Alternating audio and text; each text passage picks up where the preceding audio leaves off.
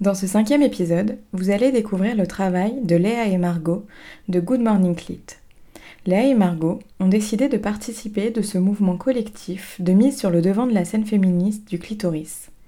Elles s'appliquent quant à elles à la scène web et proposent une encyclopédie en ligne de ce dernier. De l'histoire du clitoris à sa visualisation 3D, elles travaillent à nous offrir une exploration complète de cet organe. Chez Mise à Nu, nous souhaitions leur donner la parole dans un cadre où il était important pour nous de mêler à la fois des initiatives déjà bien ancrées dans le champ de la militance féministe à des initiatives plus récentes et produites localement à Lille. Bonjour à tous. Avant de commencer par se présenter quelques minutes, je pense qu'il est important de faire la présentation du plus important de cette conversation notre cher clitoris. Voilà, c'est dit, enchanté, bien moins connu que Trump et pourtant bien plus utile. Alors, je vous propose dans un premier temps de vous faire passer deux petits clitoris imprimés en 3D, alors, mais pour que vous puissiez imaginer la taille de votre clitoris dans votre corps. Donc, euh, maintenant que la star euh, de cette journée est présentée, on, va pouvoir faire de même. Donc, bonjour à tous, on s'appelle euh, Léa et Margot, on est très contents d'être là. Et pourquoi on intervient aujourd'hui? C'est assez simple. On s'est posé euh, une question euh, il y a quelques mois qui était pourquoi on a appris seulement à nos 22 ans ce qu'était euh, réellement le clitoris dans sa globalité? Donc on a fait des recherches, on a lu des livres, on a écouté beaucoup de podcasts, on a assisté à des cafés sexo, cafés citoyens de Lille pour ceux qui connaissent et qui sont de Lille. Et donc on s'est forgé un avis qu'on a voulu confronter au fur et à mesure à un public. Et donc on a fait deux petits tests que Léa va vous présenter. Donc c'était vraiment des tout petits tests, donc on ne pourra pas en tirer euh, des grandes conclusions. Néanmoins, ça nous a beaucoup aidé euh, pour la suite de notre projet. Alors, le premier test, c'était un soir, on était dans un bar avec une amie, parce que j'ai l'impression que tout commence par là à chaque fois, qui nous dit Eh les filles, génial, dans deux jours, j'aimerais me faire tatouer un petit clitoris au niveau des côtes.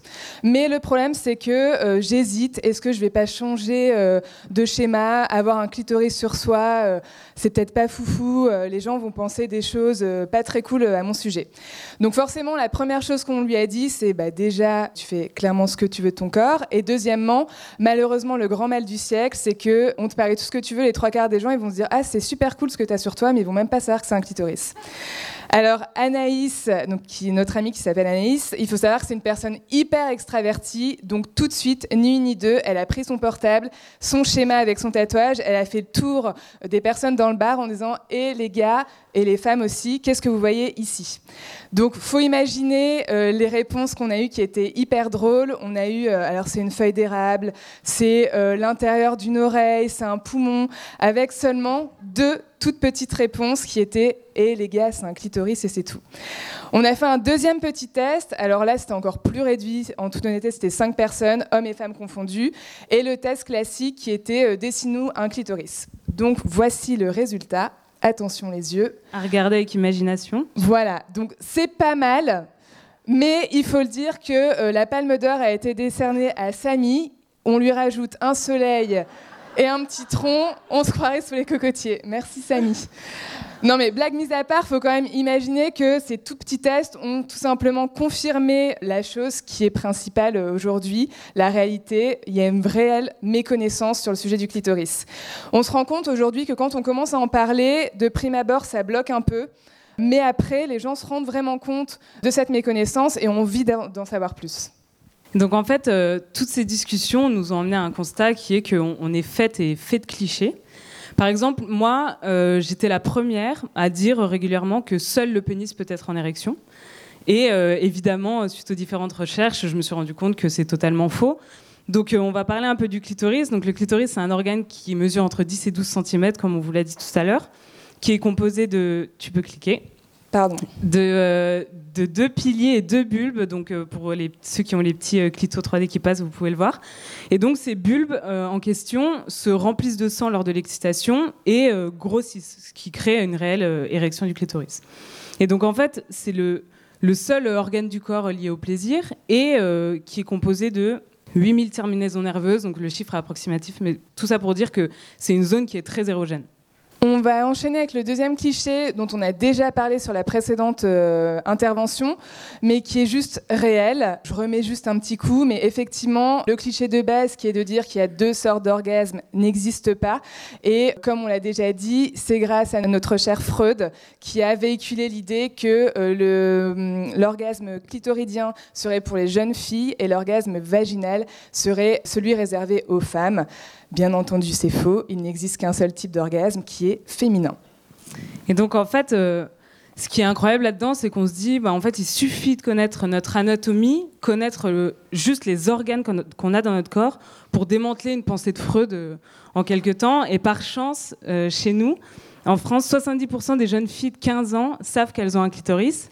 Faux donc, bien évidemment, vous vous doutez que c'est faux. Et en fait, aujourd'hui, une fille sur quatre de 15 ans, ne sait pas qu'elle a un clitoris et 83% d'entre elles euh, ne connaissent pas la fonction érogène du clitoris. Et euh, il y a une raison pour laquelle on en est arrivé là, c'est que avant, euh, cette année, il y a un seul manuel d'SVT qui représentait le clitoris correctement. Et suite à une pétition qui a eu lieu l'année dernière et qui a eu du succès, je pense qu'il a été soutenu notamment par Clit Révolution. il y a cinq manuels d'SVT aujourd'hui qui représentent le clitoris correctement. Donc euh, c'est cool, c'est une victoire, c'est vraiment bien.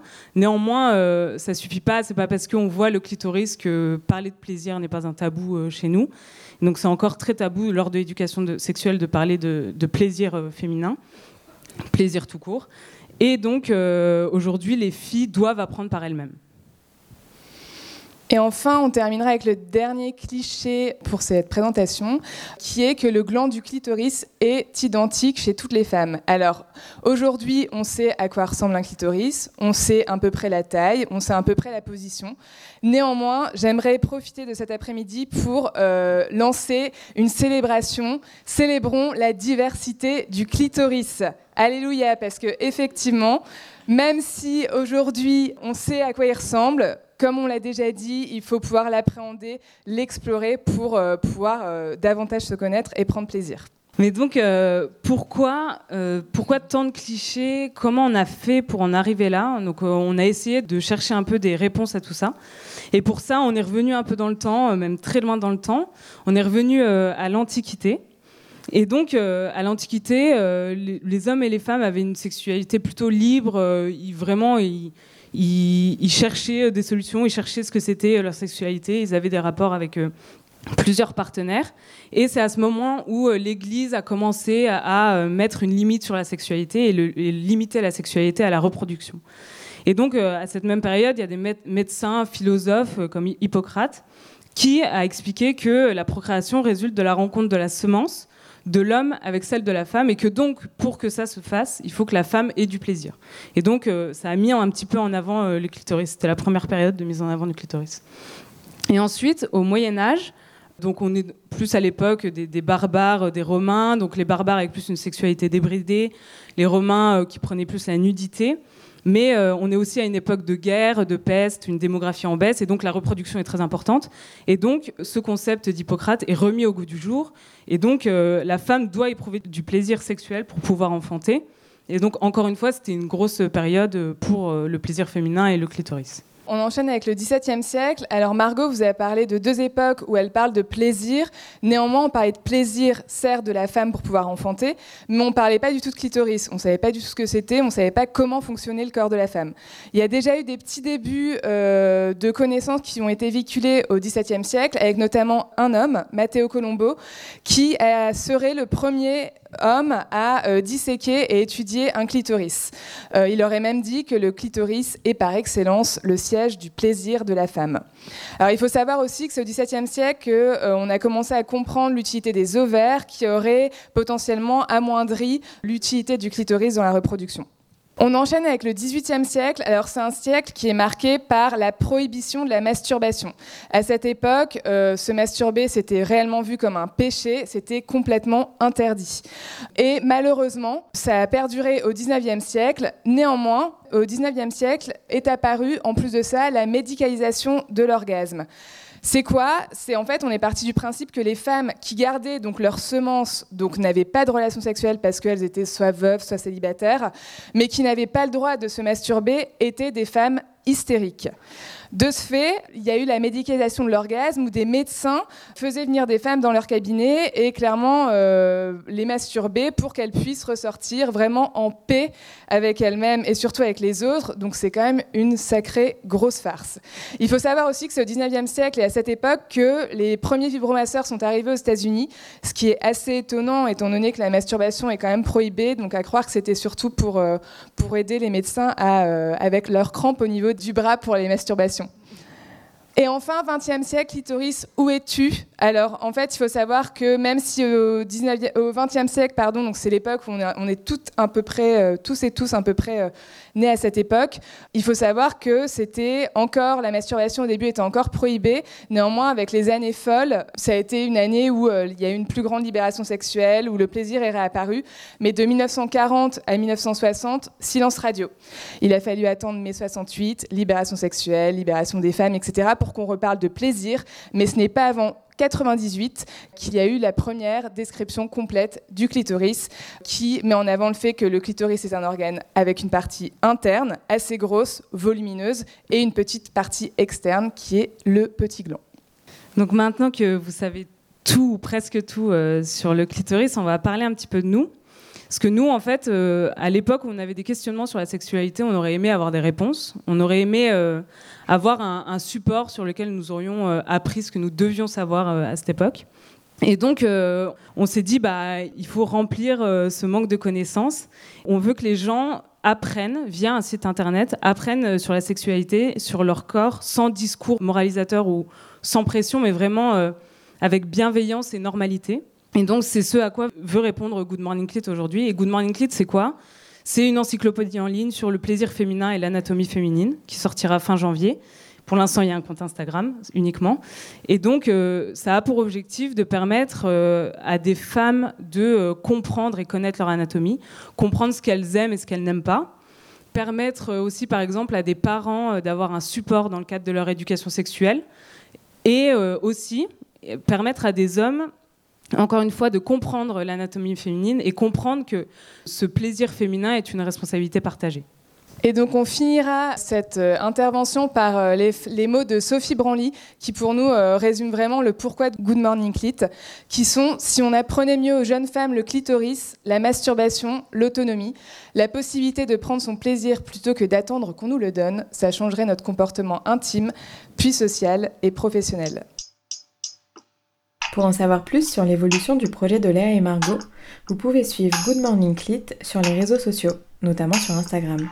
Toutes les informations sur les intervenants et intervenantes sont par ailleurs disponibles sur nos comptes Instagram et page Facebook. Ce podcast est produit en collaboration avec Estelle Dautry, à qui nous devons aussi sa réalisation.